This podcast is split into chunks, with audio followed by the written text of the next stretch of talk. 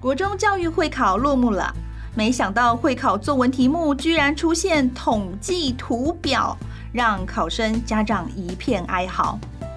现在的大考趋势已经不再只是把课本的知识背得滚瓜烂熟就能拿高分，而是更加重视像是归纳、分析和解释的能力，考验的是孩子对知识的理解与论述的表达。孩子喜欢阅读，并不等于就具备了阅读素养。那么，怎么知道孩子的程度到哪？又该如何帮助孩子培养出比 AI 更高阶的能力呢？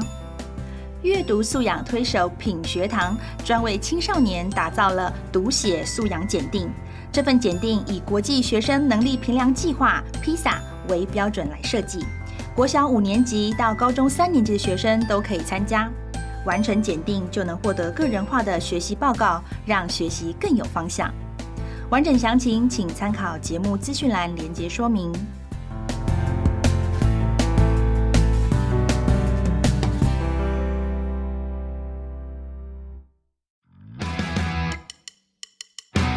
萌芽的独立意识，准备向外探索的生命力，是一生只有一次的特有种，也是专属青春的特别有种。有些冲动，有点勇敢，有种观点，欢迎登入青少年时代的平行时空，少年特有种。Hello，大家好，欢迎回来《少年特有种》。今天呢，我们要聊的主题蛮特别的，嗯，感觉上是从国中一直到高中、大学，可能都会有的冲突。说不定呢，一直到了呃举家成人，像我都已经生了几个小孩了，我妈都还是会对我的外表产生一些意见。所以大家就可以知道，今天我们的主题叫做身体自主权。那当然，这个身体自主权啊，在法律上听说是没有这个权的啦，它应该像是一种概念上面的延伸。今天我们邀请到三位高一女生啊，也是女生团体。第一位乐怡，跟大家打声招呼。大家好，我是乐怡。好，再来。大家好，我是修纯。大家好，我是怡萍。哎，刚刚在外面聊天，声音真的不是这样的。为什么突然一开麦之后，你们三个人的声音都如此的？温文儒雅，这样是要我们如何继续讨论下去？来，跟我们先聊一下，过去有没有，不管是国中或是现在高中，过去有没有跟爸爸妈妈或者是在学校有因为服仪的规定跟大家产生冲突的？其实有，就学校，嗯，就有一次，因为学校刚开学的时候，我们学校的规定是不可以穿便服，就是外套也不行。然后有，就是他们会有人在校门口抓。然后有一次我就忘了这件事，我就穿着便服外套走出校门，然后我就被抓了。嗯、然后听说被记两，就是被抓到两次，你要去教官室门口静坐，才能不被记警告。好可怕，好可怜、哦，静坐，静坐，好可怜。我在想，那他有说明原因吗？为什么他不能让你这样做呢？他没有，但是后来好像因为呃，我们上学期末有一个就是学校发的一些意见单，我就说。在校门口会抓，但是进校内又不抓，可能很多人抗议。他后来这学期就把这个规则改掉，你只要有穿校服，就是你外套可能不是自己的，没关系，就是放宽了一点，就是他比较不会抓那么严。哦，哎，那你们知道教育局啊，特别是台北市的教育局，他其实会出公文给学校，因为这件事情其实造成家长冲突，然后老师们之间也很难管教，特别是天冷的时候。有时候那个要不要加外套，有一种冷叫妈妈觉得你冷，对不对？嗯，然后就会请你加很多外套，可是又要穿制服外套，根本就不暖，然后里面又不能加，外面又不能加，所以那一阵子教育局特地还颁了公文去规定，嗯，请学校放宽这个规定。然后最近有发生台北市另外一个国中，呃，便服日，你们以前国中有吧？有。便服日的时候，女生就穿了短裤啊、短裙啊到学校，结果他们学校的教务主任就说了一些话。我好像知道，你好像知道吗？嗯，好，那他就说，呃，你们以为自己是明星吗？穿短裤啊会伤眼，明星是 养眼，你们是碍眼。哦，我知道。对，其实他的原意应该是希望女生感觉收敛一点啊，那短裤不要太短。你们短裤有被人家嫌过短吗？我没有没有，可是我国中的时候有被抓过，就是我穿白衬衫，然后里面穿吊带背心，然后穿牛仔裤进学校，然后那天是便服日，然后呢，他就说他就是我们那时候的附身教吧，他就叫我把衬衫扣起来，就是他觉得那个吊带背心可能什么太低之类的，嗯、然后他就不，他就叫我把那个衬衫扣起来。你会觉得太低吗？就是正常的，一般的，对啊，对啊，一般的。而且我外面还要穿衬衫，然后就觉得应该还好。就是它其实也没有到很露肤或什么之类的，所以其实你知道吗？就是制服或便服，很多学校或者是家长老师还是会认为穿制服是比较容易安全管理，对不对？嗯嗯。那你们的意见觉得呢？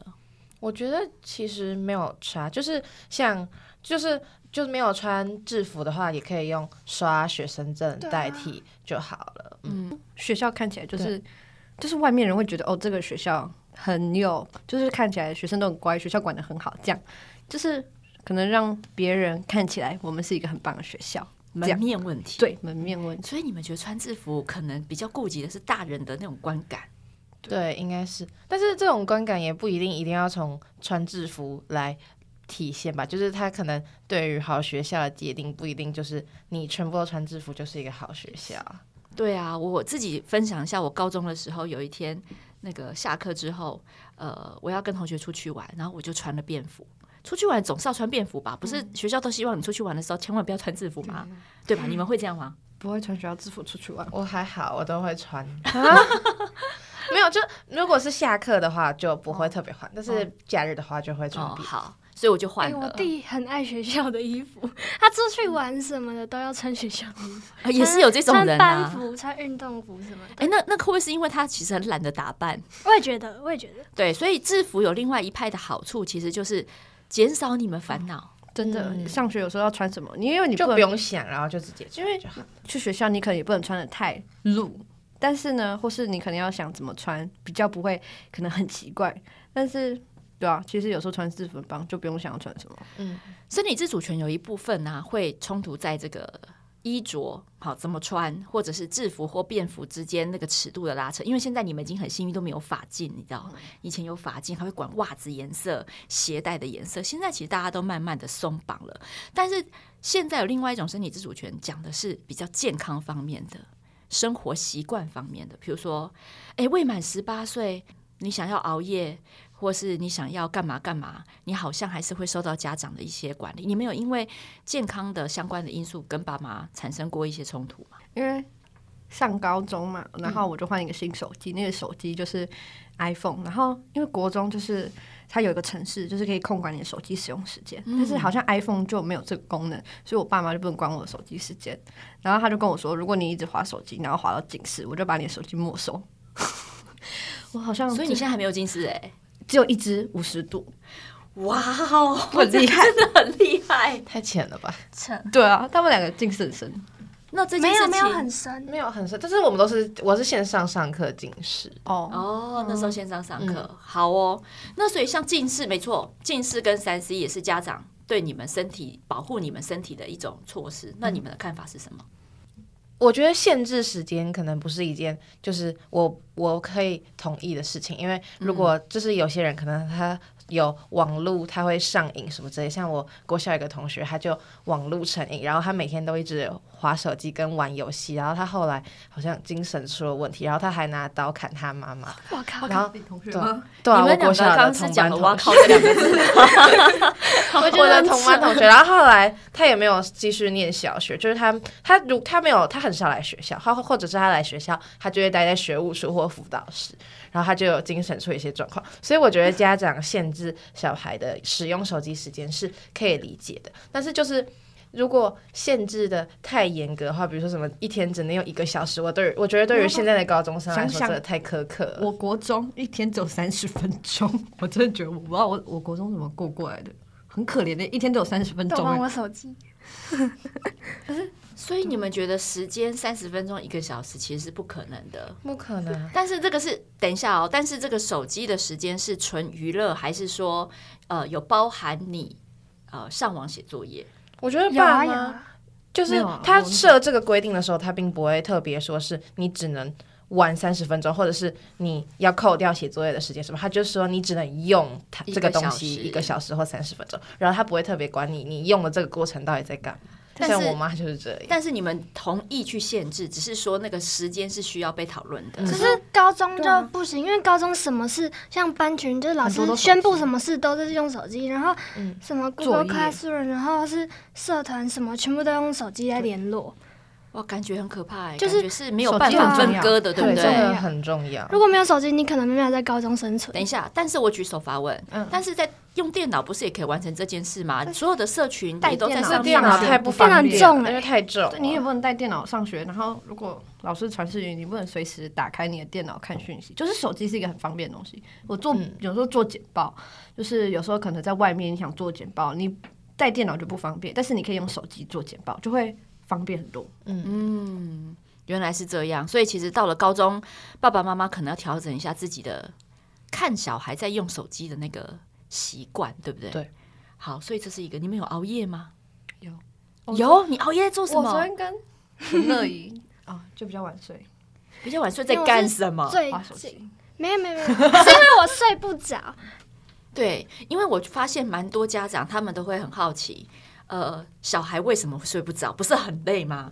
每次看到你们都是一副无精打采、要死不活的样子，又不想去念书，又不想去干嘛？晚上不想睡，早上不想起来。对对，你说的好精准哦。真的。那为什么不能早点睡呢？想睡的时候睡不着。那你们都在想些什么呢？压力。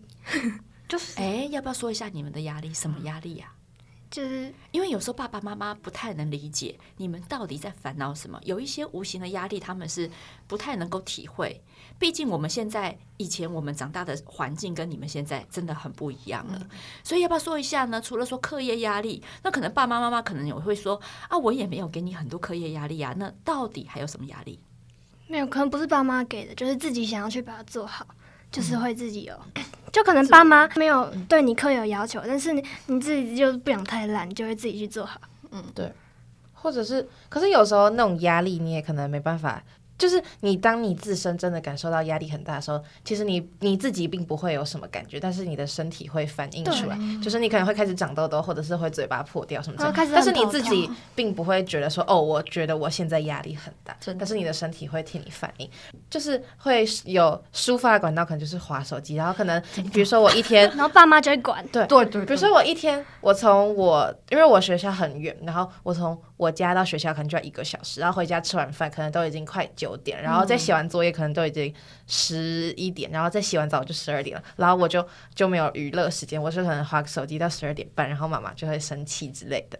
我觉得你们刚刚讲到一个重点呢，就是的确很多时候我们自己承受了很多压力，我们没有自觉，对不对？嗯。但是你刚刚说的一个很好，就是我们要觉察自己身体有没有什么状况，长痘痘啊，嘴巴破，睡不着。可能都是压力的表现，嗯、但你们竟然说划手机是解压，很解压，蛮解压。那除了滑手机，难道没有别的解压方式吗？因为滑手机就是可能我会看影片，就是那些小影片，就是可能小红书或是抖音这样，就是你不用思考，你就要看着那个东西就好。但是你做别的事，你就要开始思考，而且它会带给你乐趣。对啊。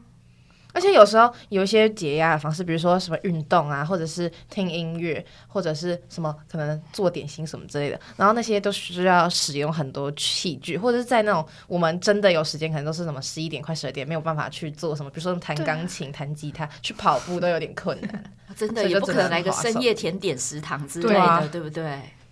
哦，原来如此。好啦，所以说现在所有听到的这一段的大人应该就理解为什么划手机的确是最方便。最及时，而且你放下手机就可以睡觉了。对。对，嗯，也不用准备什么东西，也不用收拾，嗯嗯，然后里面的影片又五花八门，对啊，就是想看放松，对不对？想看好笑就好笑，想看甜点的甜点，想看跑步也有人跑步给你看，不用自己去跑，不用自己去跑。对，好，那话说回来，呃，除了滑手机之外，假日的时间呢，有没有爸爸妈妈也希望你们做一些健康活动的这种感觉？运动，对，在场的是不爱运动吗？没有，我爸妈一直叫我运动。对，我爸妈不会叫我运动，我爸妈会叫我待在家里。没有，他说什么你你待在家就是哦，也是滑手机什么的，你还不如出去运动一下，还可以长高。爸妈都会希望我不要出门哎、欸，哎，为什么？因为你已经长高了吗？他已经够高了，他觉得我就是太多什么社交活动，或者是一直出门，哦、然后就觉得我们都没在念书。对对，他说我们活动排太满了，那什么时候时间要念书啊？呃，离段考大概还有一个月，然后呢，我那时候想要跟。应该是跟乐怡出门，然后他就说啊，不是快断考了吗？我说还有一个月。他说你应该要提早开始准备啊，你应该要在断考前一个礼拜就把所有书读完。我想说不对啊，我明明还有一个月，为什么不能出去玩？对。我觉得就是他们的要求会希望我们读书，然后可是有时候我们在家里读书的话，反而会有很多干扰，比如说爸妈会一直在旁边碎碎念啊，或者是爷爷奶奶可能在客厅看电视啊，就会有声音的干扰。然后想出去念书的话，就比如说去图书馆或咖啡厅，然后就是他们就会认为我没有看到你在念书，就等于你没有在念书。他会觉得。但是其实明明就有，嗯，对。所以有的时候时间安排也是一种自主权的展现。嗯嗯嗯。而且看来你们好像有很多 怨言要报。而且他说，比如说修纯的爸妈会说一个月之前就要开始念书，可是通常段考一个月之前一个月的话，老师根本就没有教什么东西。他但是他觉得你应该要念书，他说你不应该出去玩。他说或是他会觉得老师没教完，那你可以自己预习啊，你不用跟着老师啊。就是对，可是有些东西。跟没有跟着老师根本就学不会，也是很多科目就是理科类，我觉得就比较难，就是很难自己读。所以我们刚刚从呃关键字健康运动扯到了，又扯到了断考跟念书。你看，所以爸你们的意思应该是说，爸妈可能把一切念书的那个计划想的太过理想了。对，嗯，我觉得他们会用念书这个。当做借口，然后很限制我们很多的身体自主权。我也觉得，比如说限制你们什么？就是因为他觉得我们要好好念书，就是上课要有精神，就不能晚睡，就不让我们划手机。然后假日不要我们出门，就是因为我们要在家念书之类的。对，哎，跟我一样。哎，所以念书感觉这个圣旨，这个金箍棒还没有脱离你们的头脑，还没，还是一直不断的影响你们所有的安排。对，所以长大好像没有比较好哦。嗯，没有，可能上大学就。假设去比较远的大学，他们就管不了。所以现在大家填志愿都要填比较远的大学吗？我我是有点想，但我我还好，我还好哎。我想说，主要是考得上的书。哦，对。但是我觉得住家里其实也没有不好啊。我觉得，其实我觉得我爸妈相比其他爸妈来说，已经没有那么严，对，没有那么严格了。他们对我的成绩不是到没很没有像其他爸妈要求，可能你要考很高。嗯，对，只是不要太烂，要及格这样就。我爸妈没有要求，他们对我的课业没有在管。就是，但是我很，就是我觉得很奇怪，明明就没有要求，那为什么还要一直叫我念书？哎、欸，你讲到一个很矛盾的重点，我妈也是，她就是想要让我有学习，就是持续学习，你考多少没关系，这样。应该是说他们比较讲求你们的态度跟对、哦、对对，有没有？这是不是很多大人常讲的话？确实，嗯、我们要看到你们认真的态度，所以结果没有关系，可是但是你态度很重要。可是，可是那个态度就会反映在哪里？啊，成绩啊，成绩是一种结果嘛。嗯，但是那个态度好像就是你们刚刚讲的，你要让他看到，对啊，就一定要让他看到你在他面前读书。就是如果我有时候可能读完了，但我在房间读书，然后我刚好就读完了，可以划一下手机，他就刚好开门哦，我就正好在划手机。他说：“对，怎么那么巧？我每次看到你的时候，你都在划手机，我都没有看到你读书。但我就真的有读书，但他就不知道为什么。”哎，但是我可不可以说一下哈？合理的怀疑哈，那是不是那个比例分配的不太均衡？没有没有没有，哎，真的心虚偷笑，没有啦，很合很合理。哎，其实我很常都待在补习班，所以我基本都补习。他是补习儿童，他是安亲班的儿童，他是邪教补习班。蛮好的啊，我自己以前也很爱补习啊。我觉得补习是一个跨校大交流的时间，然后也看到各个不同的人，他们怎么在看书的。然后补习班老师都帮你整理好了，我也觉得很轻松啊。回到家，的确我也是没有在看书啦，对吗？对吗？那所以你会发现说，哎，读书好像还是让大家排挤了很多自由的选项。嗯嗯，应该这么说。其实我觉得今天有很多项目都在讨论一个说，哎，孩子认为我自己可以掌握了，我自己可以控制好自己，但是家长都觉得你们不行。比如说手机，你们划一划哈，就会忘记时间了。哎，社团不管你哈，你可能就玩疯了啦。啊，那个不管你的身体健康好，你可能就越吃越肥啊，越睡越肥啊，越来越懒啊。你会发现，其实所有的逻辑都在家长不太能够完全的信任你们可以自律。嗯，但孩子很多的时候是想要拿到那个自主权。所以我想要问问大家，你们怎么看自己的这个年纪阶层，对于这些事情该怎么交给你们多少的自主权，才叫做算比较合理的？我觉得应该以我们现在的想法，都是希望他们可以再信任我们一点，然后让我们去做我们自己想做的事情。但是我们如果想要完全的把就是自己去做想做的事情的话，就应该要。为自己做的选择而负责，就是如果你要一直划手机，那你的段考成绩就很差，或者是你可能就会近视之类。那你要为你自己做的选择而负责，你就会得到什么样的后果？就像玩社团，嗯、我上学期的二段，嗯，因为我们手语其实有一点要跳舞，就是你要花时间去练舞，没错，所以就蛮花时间。然后那时候二段，因为好像二段结束不久有一个表演，所以有点赶。然后二段那时候就是。段考前一个礼拜了，我们还在练舞，就是会没有什么时间重叠到。对，所以当时候，然后、嗯、加上那时候我有确诊，所以我的二段就是超烂，真的很烂。但其实我爸妈知道，对。然后呢？然后因为我那时候真的烂烂到我三段恢复正常的水平，我可以拿到进步奖。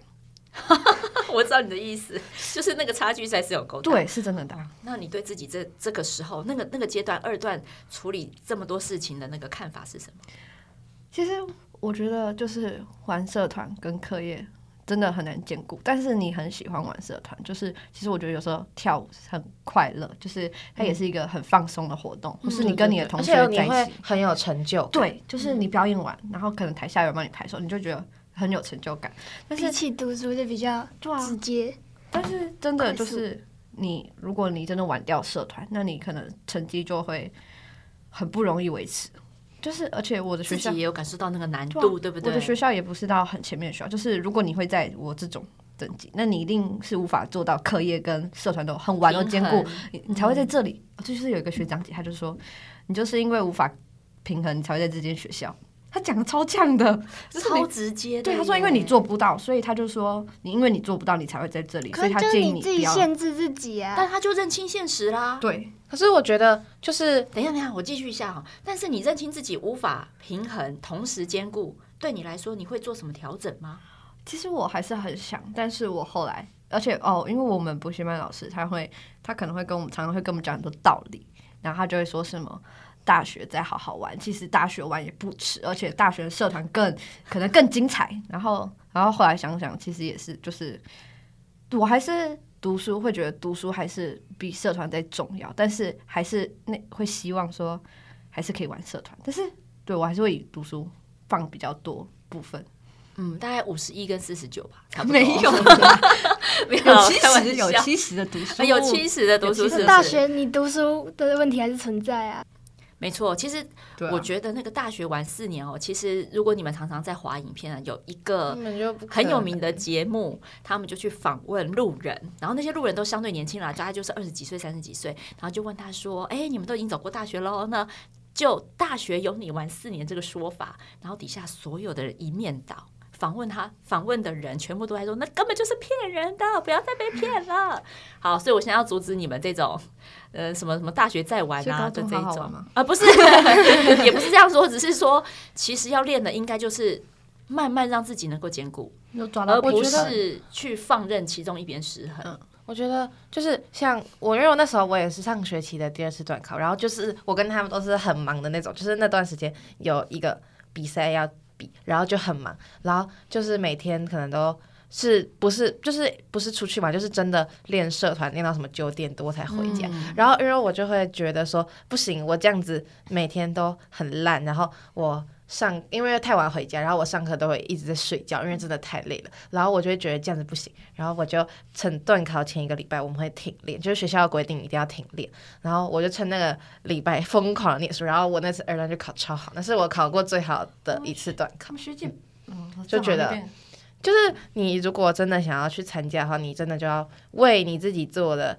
如果你想两个都兼顾的话，要付出很大的努力，然后为你自己做的选择负责。这就是刚刚我讲的，你们刚刚讲了一个很重要概念，那句话听起来非常好，就是要为自己的决定负责。好，但你有没有发现呢、啊？这句话大家都知道，爸爸妈妈也知道，但为什么爸爸妈妈有时候还是会这样子干涉跟介入？因为他觉得有些事情你没办法负责啊，有些事情是没有办法回头的。嗯，我现在代表那个传统家长方嘛，他就会说没有啊，你每次都说可以负责。对啦，考坏了是可以再再考啦，是没什么关系。但是有些事情是没办法的啊，比如说哦，呃，你那么晚回家，万一。这个路上出了什么问题？他常常会觉得哦，对啊，他们就会说，有时候补习比较晚回家，然后他们就是说啊，晚上就遇到坏人怎么办？哦，然后有时候可能衣服穿比较短，他就说你穿那么少，就是晚上你要多注意啊。他们都说现在虽然现在穿衣自由，但是你不能阻止别人怎么想，就是他们可能会对你怎么样。虽然我会说，可是我就是想这样穿。有时候我会说那是我的自由。我妈比较会常说，但是你不能管别人怎么想，而且万一发生什么事。就回不去了。好，那所以你们怎么看待这个中间拿捏的平衡？你们的想法是什么？虽然我们会比较想要，就是我想怎么穿就怎么穿，然后我化妆想化怎样就怎样，我想几点回家就几点回家。可是就是毕竟。他还是你的父母的话，就是有时候要给他们一点糖吃，就是有时候还是听他们的话一下。因为如果你想要为自己争取到更多自由，你就必须要对他们表现出一点你很乖的那种感觉。对，哦，你现在走走的整个是谈判路线啦，就是有的时候我让你几步，有的时候就可以争取到以退为进。对对对对对。哦，所以家长听到了以退为进也是一种策略。哎，其实家长也可以啊，有的时候部分的时候他们让让一下步，也许也可以让你们感受到。他们也很努力的想要给你们空间。嗯，对，嗯，那有没有那种你们有没有同学喜欢涂指甲啊、穿耳洞啊？对，有一些比较特别的装扮的。但哦，像是我妈，她不喜欢我染头发，她其实不支持我染头发。嗯，她觉得黑发其实很好看。她说什么？这是东方人的特色，就是我们不用去特别染头发，跟别人一样。所以其实我其实想染头发，但她一直不支持。那怎么办？你们还是染了。他叫我自己花钱，我自己花钱他不管，但是他说不要叫他出钱。Oh, 对，我妈也是，就是我比如说染头发、打耳洞，或是买耳环什么什么之类的。然后因为我有打耳洞，然后我也有染头发，然后我妈一开始也是不同意，然后我后来就说我很想，然后她就说好啊，那你就自己负责。然后呢，我就去买了染剂，然后我妈帮我染，然后我打耳洞也是我自己先去打，然后她后来才知道。哦，对啊，就是所以自己啊，对啊，就是你自己。所以感觉他们都是说你自己有钱。对啊，你就去做你自己要去负责的事。对，就算就因为呢，我爸妈就会说啊，你的钱不都我们赚来的？对，也有一派是这样。对啊，所以，所以呢，你就比较不会有这一方面的想法嘛？没有，我爸叫我去打耳洞，他说什么？你爸叫你去打耳洞？因为我之前之前就是出去玩，就看到什么，嗯、呃，那个什么耳针。对，耳环的，嗯，就很漂亮。然后我就说我可以买吗？啊，说他就说你又没有耳洞，他说因为我原本是不敢打，我怕痛。他说你看你就是因为怕痛，所以没有啊。所以说我可以花钱让你去打，可是你自己不要。哦，好好。但是我妈也同意打耳洞，她觉得为什么那么？她一直因为有时候我喜欢戴耳环，她对于我比较爱漂亮这件事，她其实是支持的。然后就是有些真的有些就是耳针式，比较款式比较多，她就会。说你可以去打耳洞，但我真的也是怕痛。虽然很多人都说不痛，啊、但我还是怕痛。我妈是我妈是她自己有打，然后她本来她本来不让我打，然后我后来就自己去打，然后她后来也没办法怎样。你自己去打，对吧？我就自己打，她也没办法怎样。其实你有没有发现，就是家长的每一件事情的观念，其实有时候不太一样。嗯，呃，也许你看，像修纯妈妈，她可能支持她打耳洞。支持她爱漂亮，没错吧？好、嗯，其实女孩子对自己的外貌在意是一件很好的事情，应该会增进你的自信心。对对，但是她又不希望你染头发。对，她觉得就是在爱漂亮支持这个大原则，但是底下的实行细项其实有不同的 这个想法。对对对，嗯，那这个时候就是看，哎，第一个你们有没有钱可以自己做主？也是。哎，那十八岁之后呢？你们还会在？多少听一下爸妈的意见吗？还是十八岁之后你就觉得哎、欸，好喽，差不多喽，我十八岁可以独立自主喽？多少但很少，应该对，可能跟他们提到，就是可能我要去染头发，但是他们阻止我，我还是还是会去染。我这是个肯定句，我只是告知一下。对，我只是跟你说一下，但是所以现在大家都在忍就对了啦哈。好，全部都在忍十八岁了哈。十八岁之后我们就变被告知重大的决定，就是我觉得我们应该都还是有那种道德上的分寸吧。就是如果是真的很严重的事情，或者什么租房子、买房子，哦、或者什么我想跟谁结婚什么之类的，哦、所以或者是我不想要继续念这个大学的话，应该还是会跟他们讨论。但是我们小小部分，小小部分都可以自己去做决定。那十八岁之后谈恋爱，身体的界限这部分，你们觉得是自己可以处理的，还是会跟爸妈讨论呢？成年可以干一些比较现在不能做事情，可是现在不是什么？你刚刚说什么？不是吗？哎，没有，对不起，没有。所以我的意思是说，十八岁之后，对不对？你们一定会多少谈恋爱嘛？假设啊，那。这个时候的身体的界限，或者是你要怎么样呃去拿捏那个尺度？你们认为你们这个部分会跟家长讲吗？不会，不会。为什么？你们不是说重大的议题都会跟家长讲？这比较私密，这是我自己谈的恋爱。其实我觉得还好，而且是两个人自己的事，跟爸妈又无关，又不是爸妈在谈。对啊，而且就是比较，我觉得这是谈恋爱之间发生，就是什么一起出去哪里玩，或者什么约会之类，我觉得是一个对于两个人来说很。重要的回忆，然后也是比较想要珍贵的，所以你不会摊在阳光下跟别人说哦，我昨天跟谁谁，我跟我的男朋友去了哪里，然后我们喝了什么，然后或者是我们对话的内容什么细节，你也不会轻易的给朋友。但是如果是比如说你们两个出去要到比较远的地方要过夜啊，哦，过夜可能会说。过夜一下而已，跟爸妈说。也是告知一下是不是？我如果我爸妈的故事。我有一次跟他们吃饭聊天，然后他们说他们应该是大学的时候，他们两个曾经要去过夜，应该是出去玩。他们结果呢，他们已经好像都已经到，好像是花莲，他们已经到饭店了，要准备 check in 的时候，他们想说，我妈想说还是跟他我外公外婆讲一下。结果因可能我外公外婆比较传统，他们就直接凌晨十二点把他抠回家，就是已经到饭店了，但是他爸妈不同意他们过夜。他就晚上凌晨十点多搭巴士回家了，非常好的例子。怎么说？这就是一个决定嘛，对不对？对。但你的爸妈那时候，呃，爸爸也很好，也很尊重妈妈那边的决定，所以就赶快回家。所以结果我，但是你们呢？你们如果你是当年的秀纯的妈妈跟爸爸，如果你是那个女生，你会生气吗？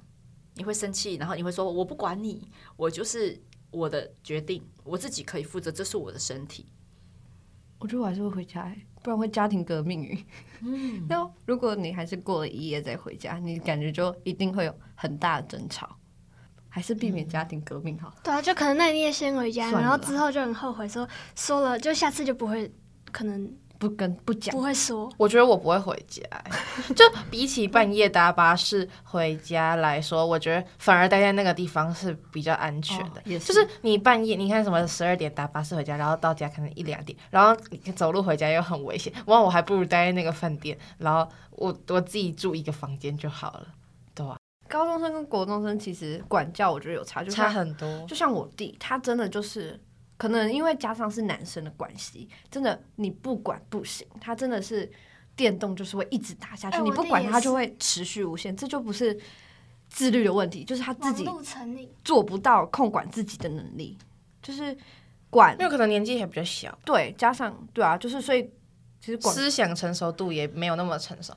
嗯，所以现在是在讲国国中男生的，其实高中反正就比较开放一点了吧。而且就是因为其实对于身体自主权这个议题来说，到高中会更明显，因为高中你的学校可能离家里比较远，嗯、然后又会加上很多额外的社团活动或者是学校办的活动，然后呢，整个环境也都是读书学习模式，还有你的学校环境，还有生活模式，都是你爸妈比较不熟悉的。因为小时候都是读家里附近的学校，嗯、然后放学就回家，然后都是爸妈比较习惯的生活模式。然后到高中之后就会改变很多，然后爸妈就会不习惯，然后就会对于我们的身体自主权有更多控管，然后觉得我们变得很不乖，或者是跟以前不一样。但是其实这是正常。嗯、对，嗯，就是反正就是其实管。国中跟管高中，我觉得就是你要用不同的方式，因为生活圈对生活圈也都不一样。嗯，你们给了一个很好的提醒，的确哈，就是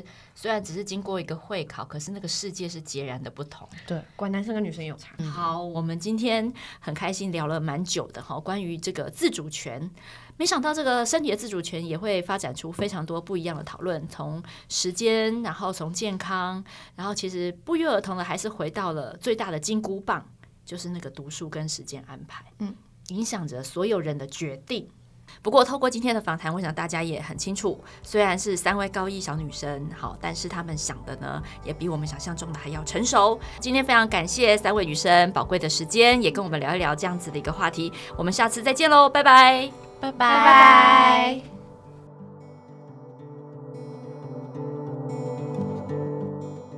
亲子天下 Podcast，周一到周六谈教育、聊生活，开启美好新关系。欢迎订阅收听哦。Apple Podcast 和 Spotify 给我们五星赞一下，也欢迎在许愿池留言回馈。我们下次再见。